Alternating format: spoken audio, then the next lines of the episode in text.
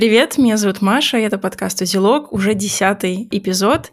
Сегодня мы поговорим с Мишей, которая живет в Праге. Будем фокусироваться на такой теме, как юмор. Что такое быть юмористом, комиком, стендап-комиком. Сейчас об этом поговорим. Привет, Миш. Привет, Маш. Расскажи немножко о себе. Кто ты? Мне нужно как-то представиться. Меня зовут Миша Архангельский, я стендап-комик, бизнес-аналитик, э, иммигрант, мужчина, не знаю, живу в Праге э, уже ну, много лет, получается. Занимаюсь стендапом, у меня небольшая айтишная компания, вот, и как-то вот в этом пространстве я живу. Я обратила внимание на то, что в Телеграме у тебя написано, что ты идеалист, ментолог и мечтатель. Это да.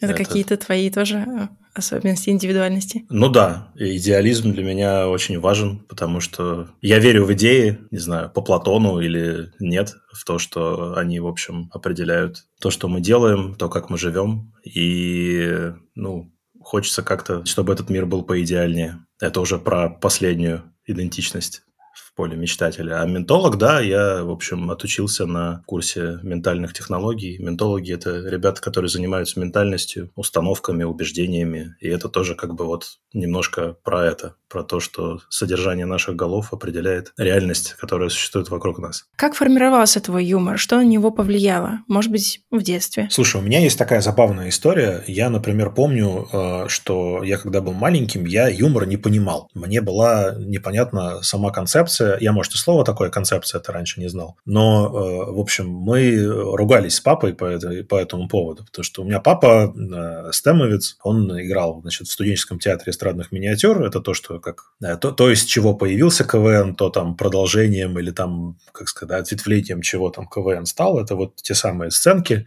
которые студенты в рамках самодеятельности там друг другу показывали. Это вот там тоже там часть э, юмористического ландшафта там, той страны, в которой, в которой он рос. Вот, то есть э, ему-то юмор был э, близок и понятен, а мне было, я не помню, года 4-5, наверное, может быть, это вот, вот такой возраст, и я, ну, не понимал. То есть я говорил, папа, почему ты мне врешь? Он мне говорил, Миша, я не вру, я шучу. А я говорю, я не понимаю разницы. И вот я помню историю, значит, как мы идем из гостей, спускаюсь вниз, и там в очередной раз там меня там чем-то папа расстроил какой-то шуткой, которую я воспринял как ложь. И я помню, что я ему вот что-то возмущаюсь, и он вот так вот присаживается передо мной, и я не помню, что он мне тогда сказал, но э, у меня как будто включился юмор то есть э, он объяснил мне разницу, говорит, типа вот когда врешь, это вот так, а когда шутишь, это вот так. И я такой, а, и с тех пор я, значит, стал э, мочь это воспринимать, по крайней мере. То есть и как будто бы это стало, ну, моментально стало частью жизни. То есть не то, что я там как-то начал там что-то осваивать, а после этого у меня появилась полочка под это. Такой, типа, вот есть шутки, есть юмор, значит. Окей. И был, значит, э, дядя Женя, э, э, тоже, значит, друг родителей, который к нам приходил в гости, и это вот один из таких юмористических авторитетов. А, я помню, что нам сестрой очень нравилось, когда он приходил, потому что он все время шутил, и я помню одну историю, когда он пришел, а я хотел похвастаться, я там, по-моему, это был первый или второй класс, и я закончил год, у меня был похвальный лист и такой, я вот, вот, вот, дядя Женя, смотрите, у меня есть похвальный лист. А он э, говорит, подожди, а то, подожди, я очки надену сейчас, а то я без очков не вижу. Это похвальный лист или ругательный лист. И я помню, что этот ругательный лист нас с сестрой так рассмешил, что мы, наверное, до конца школы просто его вспоминали, вот пока мы еще жили с, с мамой все. это, наверное, тоже был какой-то фактор, который повлиял. То, что, что смешно, это приятно, это прикольно, это весело. И вообще там я какие-то, когда шуточки там пытался делать, я помню, что родители друг другу их пересказывали, там, ну, мама с папой или там мама с папой друзьям, когда собирались. И э, это тоже было какое-то внимание, которое мне было приятно. Может быть, в этот момент у меня как раз связалось, что э, юмор – это про веселье, и это про там какое-то признание, наверное, что типа если ты умеешь как-то вот так вот сложить слова, что люди засмеялись, то тебе потом не просто говорят «Миша, это смешно», а как бы «Миша, это молодец». Как, как ты понял, что хочешь стать вообще комиком? У меня достаточно длинная история с э, юмором там в разных э, периодах жизни. Э, для меня до сих пор загадка, почему я КВНщиком не стал, потому что я КВН очень любил, очень много его смотрел. Ну, всегда был потребителем э, этого юмора, этого контента, скажем так. И мысль о том, чтобы встать на другую сторону и ну, этот юмор нести со сцены, она достаточно недавно ко мне пришла, ну, лет шесть назад или семь. Я познакомился с стендапом сначала как зритель. Э, я много смотрел э, зарубежного стендапа. Джордж Карлин, э, Луи Си Кей – это одни из самых там известных, мною любимых американских стендап-комиков. В какой-то момент мне стали попадаться местные какие-то ребята в Чехии. И я сначала сходил на англоязычный стендап, посмотрел, как выступают какие-то ребята не на стадионы и на Netflix, а вот как бы в клубе, в небольшом, в кабаке, скажем так. А, и посмотрел такой, типа, ну вот так я, наверное, точно смогу. И вот э, где-то лет семь назад мне пришла в голову эта идея, но потребовалось еще года полтора, прежде чем я первый раз вышел на сцену. А так мне хотелось как-то совместить свою любовь к тому, чтобы быть в центре внимания, любовь к юмору и любовь к тому, чтобы что-то говорить людям со сцены, осмысленное, скажем так. Ну и смешное. Тут ключевое проговорить, ведь можно там писать, участвовать в каких-то написании каких-то юмористических сценариев. Осознанно выбрал именно выходить и говорить людям. Слушай, это интересный вопрос, потому что мне кажется, что фазу текста я ну, либо прошел, либо как-то она у меня в другую какую-то историю завернулась, потому что я много писал всегда, а, и у меня был какой-то дневник, вот, и живой журнал, и там что-то еще. В какой-то момент или, по крайней мере, когда я сейчас смотрю на это, я думаю, что текст какой-то, какая-то более безличная все-таки штука. А мне хочется какого-то контакта с людьми, потому что текст, вот ты его положил и оставил. Ну и сейчас особенно в эпоху там всеобщей доступности, там любое твое высказывание э, могут взять и куда-то понести, предъявлять тебе какие-то там вопросы, претензии или что-то еще, и там вкладывать тот смысл, которого ты не вкладывал, и ты уже как бы теряешь над этим контроль контроля. Когда это небольшой зал или большой зал даже, если ты видишь людей, с которыми ты говоришь, и видишь их реакцию, то ты можешь в моменте что-то сделать. В общем, это что-то более живое. Хотя тексты все равно остаются. Вообще говоря, мой стендап э, начинается с текста, потому что я всегда пишу. Вот есть э, комики, я знаю даже мои друзья некоторые, они просто записывают какие-то идеи, например, и с ними выходят к микрофону. И у них как-то вот в разговоре появляется, в рассказывании, в, собственно говоря, стендап. Я всегда сажусь писать текст. Мне важно, на каком месте какое слово, я потом его проговариваю сам себе, я думаю, нет, здесь надо там не вот это слово, а вот это слово. Здесь нужно ударение не в начале предложения, а в конце предложения. Но при этом то, что этому тексту придает э, жизнь, это живое выступление. И это действительно важно. Ну и все комики шутят очень по-разному. Это, мне кажется, зависит и от бэкграунда, и, может быть, от тех шуток, которые заходят больше аудитории. Как ты для себя определял, о чем тебе шутить интересно? Что ты хочешь донести до людей? У меня знакомство с э, русскоязычным стендапом в Праге, скажем так, началось с того, что я услышал, как ребята шутят про мигрантов и про всякие ситуации, в которые попадает человек, который там плохо знает язык. Для меня тогда это была какая-то терапевтическая история. Но я когда сам начал э, этим заниматься, я подумал, что, во-первых, не хочется делать себе образ э, вот такого, значит, иммигранта и про это, значит, все шутить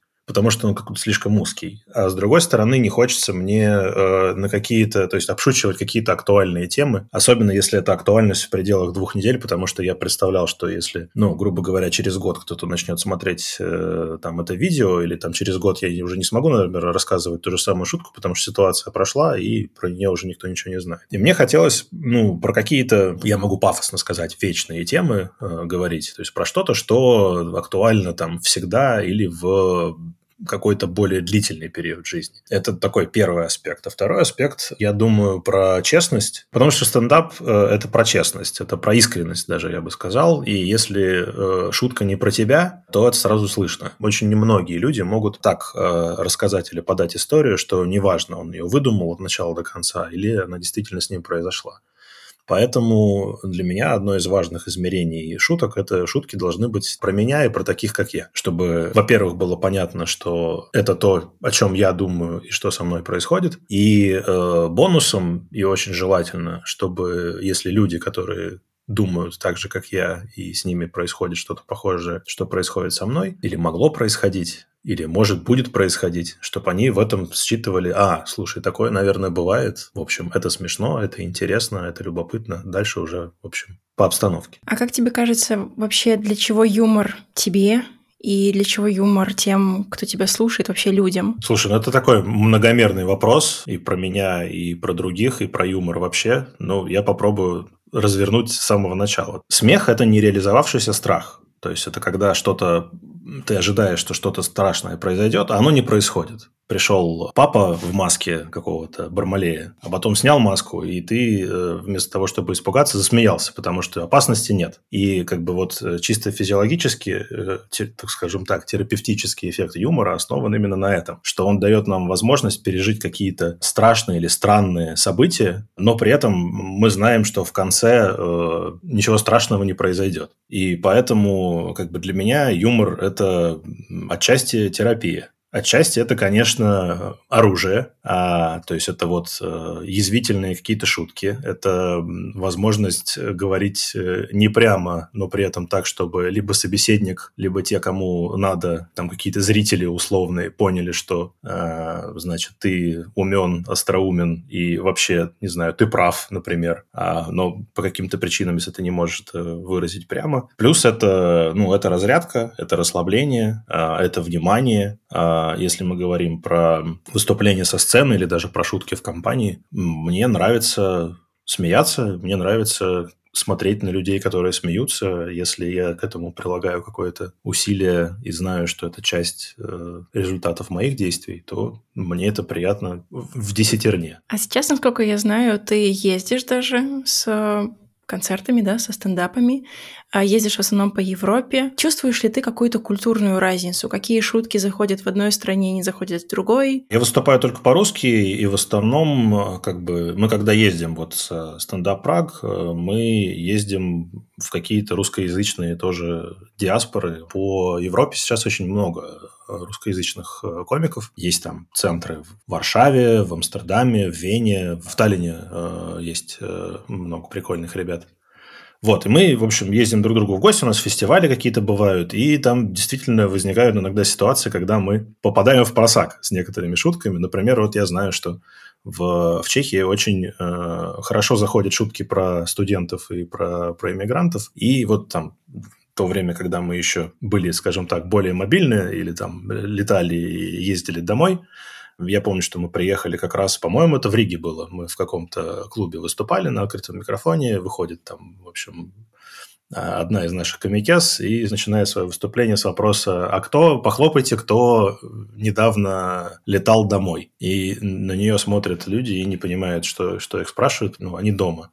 То есть э, у нас э, русскоязычные э, ребята, которые к нам приходят на концерты, это ну, приезжие. Причем приезжие там даже не, не дети приезжих, не выросшие в Чехии, а приезжие вот в первом поколении буквально, ну, там, я помню по вопросам, которые мы задаем аудитории, там, типа, мы иногда знакомимся, а я не помню, чтобы много было людей, которые больше 10 лет находятся в Чехии. То есть это прям обычно какие-то единичные случаи. В основном это ребята, которые там либо сейчас учатся в университете, либо приехали там 5, ну, 10 лет назад. Очень редко это там выросшие э, здесь люди. А в странах Балтии по-другому. И вот мы понимаем, что там какие-то иммигрантские шутки, например, их наоборот нужно как-то переделывать э, или давать больше контекста про то, что вот там я иммигрант, у меня вот такая ситуация, я живу там-то, там, а сам я оттуда-то. И вот я недавно летал домой, как бы такая реальность. А так, в каждой стране, э, если мы говорим про такой иммигрантский юмор, в каждой стране люди шутят про то, как они взаимодействуют с местными, и, соответственно, по структуре эти шутки примерно одинаковые. То есть, вот мы такие, они такие, они такие, а мы такие. И мы это замечаем, это создает там забавные какие-то ситуации. Но содержание этих ситуаций сильно зависит от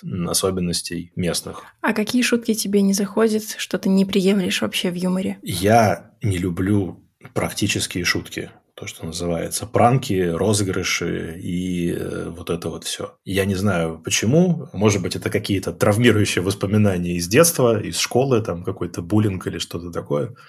Но когда человека пытаются втянуть в какую-то э, практическую историю, и он не понимает, что с ним происходит, может быть, для, вот это для меня является неприемлемым. Вот. А так, в принципе, я считаю, что шутки бывают смешные и не смешные, э, и уместные и неуместные. Но это все очень субъективно, очень относительно. Мне кажется, что нет такой ситуации, в которой невозможно пошутить. Принципиально, наверное, нет такой ситуации. Есть ситуации, в которых не стоит шутить, но, опять же, это все очень сильно зависит от того, кто рядом с тобой находится, у меня бывали ситуации, когда я шутил там у себя в голове. Я даже не буду рассказывать эти истории. То есть я понимаю, что сейчас, сейчас может быть очень крутая шутка, но человек, который напротив меня стоит, он не воспримет это хорошо. Даже я не могу это воспринять хорошо, потому что у меня следующая мысль – это «Господи, да что с тобой не так?» Вот. А так, э, ну, мне нравятся шутки про религию, потому что они требуют э, некоторого уровня образованности. Опять же, мне нравятся умные шутки, мне нравятся шутки, которые требуют от тебя какого-то культурного уровня, но еще больше мне нравится, когда человек а, приходит на не очень подготовленную аудиторию, сам дает как бы все, все ступенечки, по которым можно подняться и какую-то шутку понять. Потому что, ну, вот я недавно слышал, как а, один парень пытался шутить про греческую философию, но это выглядело так, что, мол, я там понимаю много, а вы... Ладно, вы не понимаете, поэтому я не буду, наверное, продолжать. А бывает другая ситуация, когда я понимаю, что я бы хотел про какие-то темы шутить, но мне не хватает вот э, какого-то контакта с с публикой. А у других людей это получается. Я такой, блин, оказывается, можно не раздавать э, методички перед выступлением. Знаете, вот чтобы понять следующую шутку, вам нужно прочитать там первую, вторую, четвертую главу там вот этого философа, например. Поэтому, если говорить про шутки, которые мне не нравятся, да, это вот практические и как бы вот юмор, основанный на издевательстве и на каком-то, не знаю, вот даже с абсурдным юмором у меня нет проблем, но если это абсурд такой навязчивый и как бы ходит за тобой и пытается тебя в него вовлечь, то вот это мне тоже не нравится. Угу. А как Чехия культурно на тебя повлияла в плане юмора? Насколько я понимаю, ты начал выходить и пробовать себя как комик, когда переехал в Чехию. Ты там уже там больше семи лет. За это время что-то поменялось именно вот с точки зрения культурных особенностей чешских? Что-то ты перенял, может быть, у самих чехов? Либо вы работаете вот в своем комьюнити русскоговорящим и особенно не впитываете эти культурные особенности? Ну, скорее второе. То есть я не буду говорить за там других ребят, но я достаточно законсервирован. То есть у меня онлайн работа, я общаюсь на русском и английском на работе, а, и там мой круг общения в Чехии это, ну, в подавляющем большинстве это такие же русскоязычные иммигранты, э, которые живут там в Праге или в других городах. Поэтому не знаю, насколько мы можем что-то у чехов перенять э, в плане юмора или в плане каких-то культурных э, особенностей. Я понимаю, что меня сильно расслабило, и я вот думаю, например, о том, э, если бы я там пытался шутить сейчас э, или не сейчас, или какое-то время назад в, в России на какие-то темы, а, то я бы, может быть, так не шутил я бы гораздо больше предъявлял к себе каких-то, ну, даже не требований, а скорее это были бы какие-то страхи, э, тревоги или чего-то такое, что а точно ли там стоит про это говорить, а как там это воспримут, а там, ну, не накатают ли на меня какую-нибудь заяву на следующий день. А тут я могу расслабиться, в общем, и как-то выйти с тем, что у меня есть. И вот, вот это, вот это, наверное, изменилось. То есть мое отношение к тому, что позволено, что не позволено э, мне. Я уже себе заранее выписал позволение, что мне можно все, все что хочешь. И вот с этим как-то помогает э, европейская действительность. Тут действительно по, по расслабленнее люди относятся и к, и к друг другу, и к закону. Не в смысле, что они там ходят, его нарушают, а вот, ну, не знаю, там мелочи, когда ты сидишь э, в парке на, на, на траве, Э, у тебя стоит перед тобой бутылка шампанского, вы с девушкой сидите, пьете э, шампанское. Проходят полицейские мимо, и я внутренне напрягаюсь сначала, а они говорят «добрый вечер», ты им говоришь «добрый вечер», они, не сбавляя шага, просто проходят мимо, и все. Я такой, вот, вот такое у меня ощущение, что это все есть, эти люди занимаются какими-то делами, но я им не интересен. Э, это, я, я не вхожу в их э, сферу там влияние показателей или там чего-то чего там еще. Я могу заниматься тем, что я хочу. в этом смысле повлияло. Угу. Сейчас, ну, за последний год, очень много русскоговорящих ребят уехало. Кто-то вот в Европу, а кто-то в Грузию, Армению, Турцию. Как думаешь, если бы ты жил, например, в Грузии, а специфика твоего юмора, она бы как-то поменялась? Интересный вопрос. А, ну, я думаю, что точно бы поменялось, но очень сложно сказать, в какую сторону, потому что здесь э, все-таки, как бы мне не хотелось э, говорить, что вот, я такой, значит, э, творческий человек, я, значит, выражаю себя вне зависимости от того, перед кем я это делаю, это неправда всегда зависит. Ну, я замечаю за собой, что если там на концерт приходит э, публика постарше, то я себя там веду каким-то одним образом. Если это там э, молодежь, студенты или там абитуриенты, кто там первый, первый год только приехал, то как-то по-другому. Ты пытаешься как прочитать аудиторию, посмотреть, кто, что это за люди. Иногда тебе интересно, что это за люди, иногда тебе не интересно, что это за люди. Иногда ты больше поглощен собой, тем, как ты выглядишь. Иногда ты все-таки пытаешься ну, в диалоге что-то делать. Поэтому я понимаю, что если бы я видел, например, много э, испуганных и растерянных э, лиц э, из э, России, э, то я бы,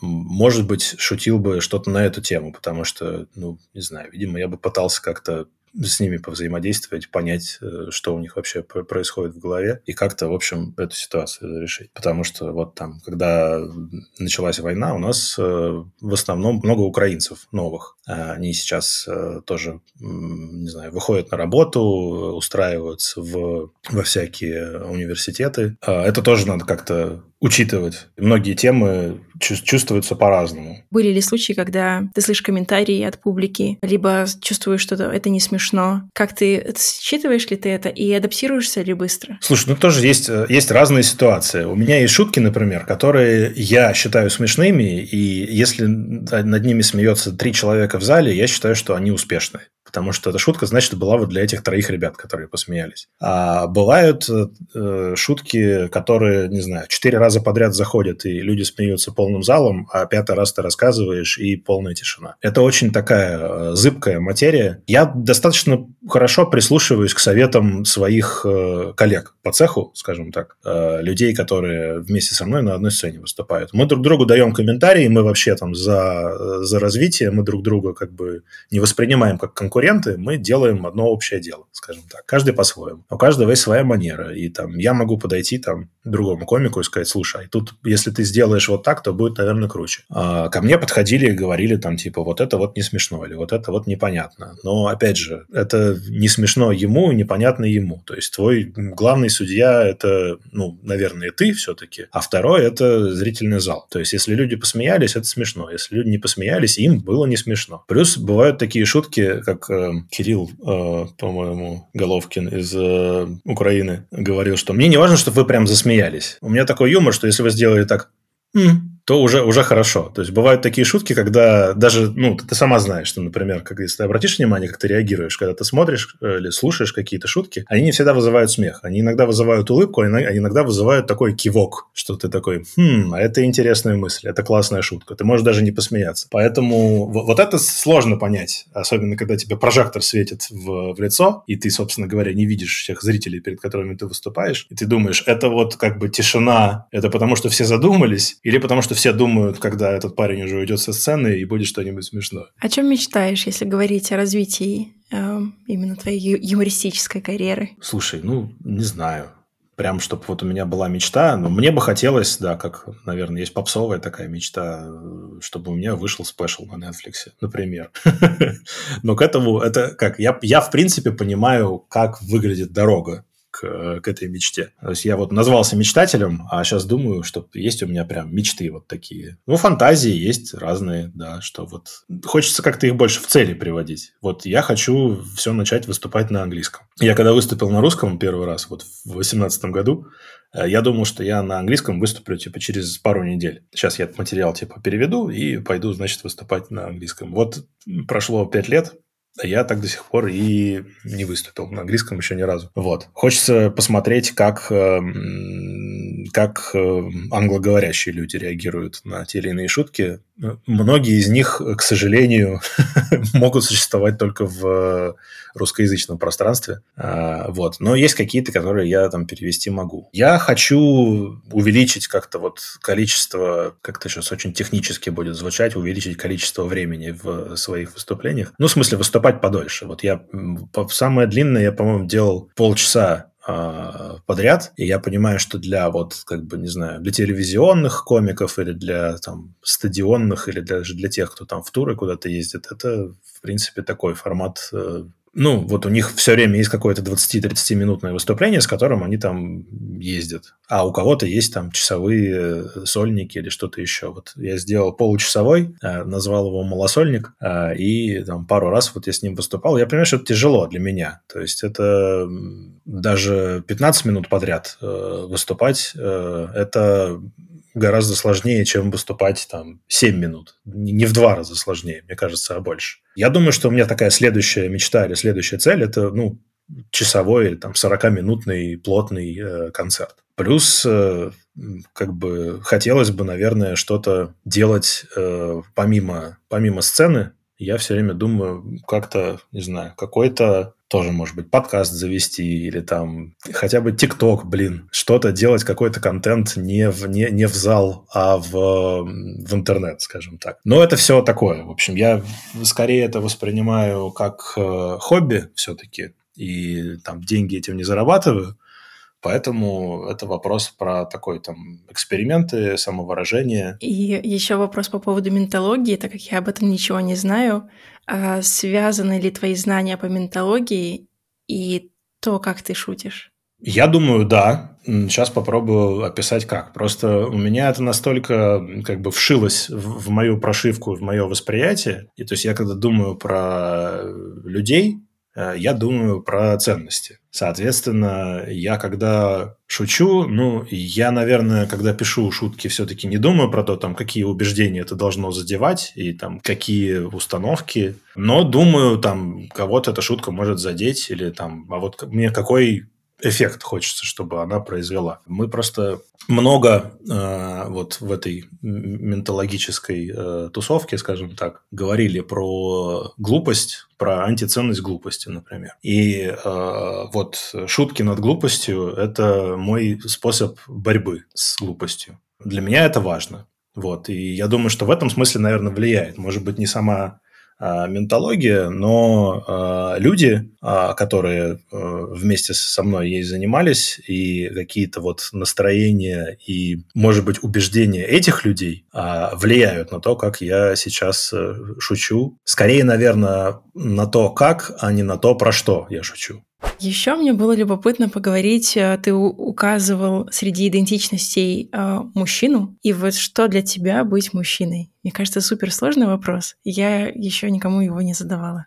Это правда суперсложный вопрос. Ну, во-первых, что для меня в этом важно, это в том, что я э, воспринимаю, по крайней мере, социальный и человеческий мир как нечто, что по половому вопросу поделено. То есть вот, что есть мужчины, есть женщины. Есть э, как бы вот человек – это нечто скорее э, идеальное и собирательное. Идеальное не в смысле совершенное, а в смысле как идея. А это нечто собирательное, но вот э, экземпляры людей, э, скажем так, которые, с которыми ты встречаешься по жизни, это либо мужчины, либо женщины. И они разные. И в этом смысле я мужчина, я могу там, не знаю, в какой-то современной э, идеологии сказать, я идентифицирую себя как мужчина. Но не в смысле, что для меня это... Хотя нет, это и в смысле, что я себя опознаю, то есть идентификация – это такое слово, как бы ты идентифицировал кого-то из себя. Я себя опознал как мужчину, я мужчина. У меня нет в этом сомнений, нет по этому поводу каких-то разночтений с самим собой. Для меня, наверное, важно э, в этом э, скажем так, э, разбираться с тем, что такое мужское само в себе. Можно определить, как бы мужское – это все, что не женское, а женское – это все, что не мужское. Но это нас заводит в какой-то логический тупик, и с этим работать невозможно. Получается, что ни у того, ни у другого нет содержания. И для меня быть мужчиной, наверное, значит э, признавать, что мужское есть, что оно существует, оно выражено как-то в мире, и, э, не знаю, его как-то искать, обозначать, или, по крайней мере, э, иметь какие-то пространства, э, в которых э, мужчины могут э, сами про это что-то подумать э, и решить. То есть э, я вот считаю, что вопросами мужского и мужественности должны заниматься мужчины, а вопросом женского и женскости должны заниматься женщины. Не надо друг другу говорить, кто чего должен, кто каким должен быть. Э, вы разберитесь сначала с тем, кто вы такие и э, какими, какими вы хотите быть э, сами для себя, безотносительно вот этих всех социально-половых, там, романтических, эволюционных и много-много всяких разных культурных предикатов. Я понимаю, что я на вопрос твой не ответил, что для меня это значит, ну, как бы, как, как я себя определяю, но в общем, процесс определения является частью идентичности, скажем так. Ну, смотри, я слышу про все это социальное, культурное, общественное там, и прочее, вот то, что ты перечислила через тире. Но все же, каждый человек определяет для себя, что такое мужское, что такое женское. Мужское для тебя — это что? Может быть, какие-то есть практические примеры, э, где ты можешь точно различить мужского от женского, независимо от э, гендерных, социальных и прочих особенностей? Я думаю, что в первую очередь это какая-то тяга к экспансии. Это сейчас очень э, понимаю, что может за это слово прилететь. Но э, ладно, пусть это будет не экспансия, пусть это будет э, экспедиция. Это некоторое такое путешествие, связанное с э, разведкой и связанное с освоением пространства. Пространства внешнего, пространства за пределами себя, за пределами дома. Вот это нечто мужское. И это может быть э, очень непрактичное, очень не привязанное к реальности, очень может быть ни зачем, а просто вот потому что. Потому что хочется, потому что важно, потому что тянет мне кажется, что мужчину все время куда-то тянет. Ему, э, может быть, это какие-то вот э, биологические предпосылки к этому есть. Что вот наша, скажем так, стратегия, стратегия выживания, стратегия размножения – это как можно больше, как можно разных, соответственно. Вот. Их надо где-то искать. Они все время не, не здесь, они все время где-то в другом месте. А может быть, это связано с биологической, скажем так, историей для того, чтобы принести больше еды домой, условно. Но это я все про прошлое какое-то говорю, про какие-то вот такие предикаты. Хотя, может быть, это вообще надо перевернуть с ног на голову, и, может быть, это все, все биологическое и все культурное существует, потому что есть какая-то вот эта вот метафизическая э, мужественность или мужскость, которая как-то говорит тебе о том, что мир э, больше, чем то, что ты видишь непосредственно вокруг себя, и его э, обязательно нужно выйти на него посмотреть, э, что-то с ним сделать, э, и вот есть слово такое «освоить», освоить. Вот я понял, что слово экспансия э, именно в этом смысле используют. Не обязательно, э, вообще не обязательно захват или там отвоевывание, э, не дай бог. Хотя иногда и у многих мужчин это синоним. Это про освоение. Это про то, что вот было что-то чужое, не в смысле принадлежащее э, другому, а в смысле чуждое, в смысле не, не, не свое. Ну да, не свое и не твое, понимаешь разницу? То есть, как бы лес, который э, находится э, через, через реку от, э, там, не знаю, стойбища, он не, чужой не в смысле, что он принадлежит кому-то, он какой-то иной, скажем так. И если ты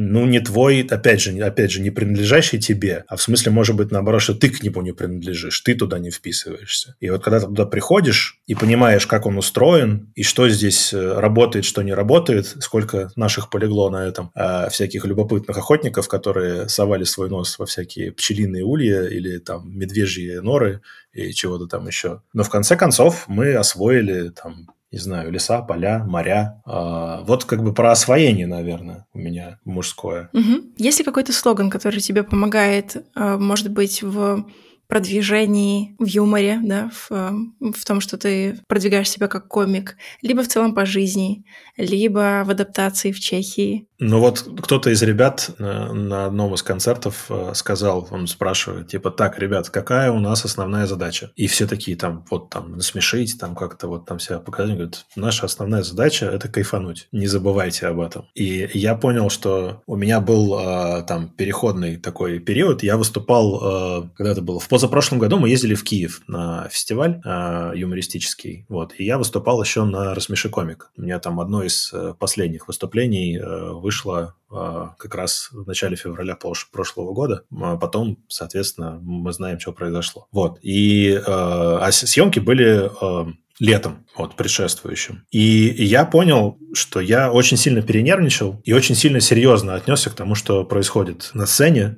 В результате мне не понравилось, как, э, как я выступил. Хотя картинка была достаточно неплохая а, по итогу. Но вот магия телевидения сработала все-таки. Я очень долго, пока этого выступления не видел, э, я практически не выступал в это время, потому что меня как-то сильно, ну, не знаю, там пожало, как-то поломало. И э, я понял, что вот это очень важно. Помнить о том, что ты это делаешь, потому что тебе это нравится. То есть там, да, есть условия, в которых ты выступаешь, есть реакция, есть зрители. Ты бы этого не делал, если бы тебе это не нравилось. Это не какая-то обязанность, это не какая-то вот э, внешняя какая-то штука. Ты пришел, это вот то, что у тебя есть, ты выступаешь, потому что тебе, ты, тебе нравится. Это я себе говорю. Вот. И в этом смысле, да, вот я каждый раз перед выступлением теперь говорю, наша главная задача – кайфануть. Это прежде всего для того, чтобы я получил удовольствие, и вы тоже получили удовольствие. И я думаю, что это хорошее отношение к тому, что ты делаешь и связанный вопрос, может быть, у тебя есть какие-то рекомендации для людей, которые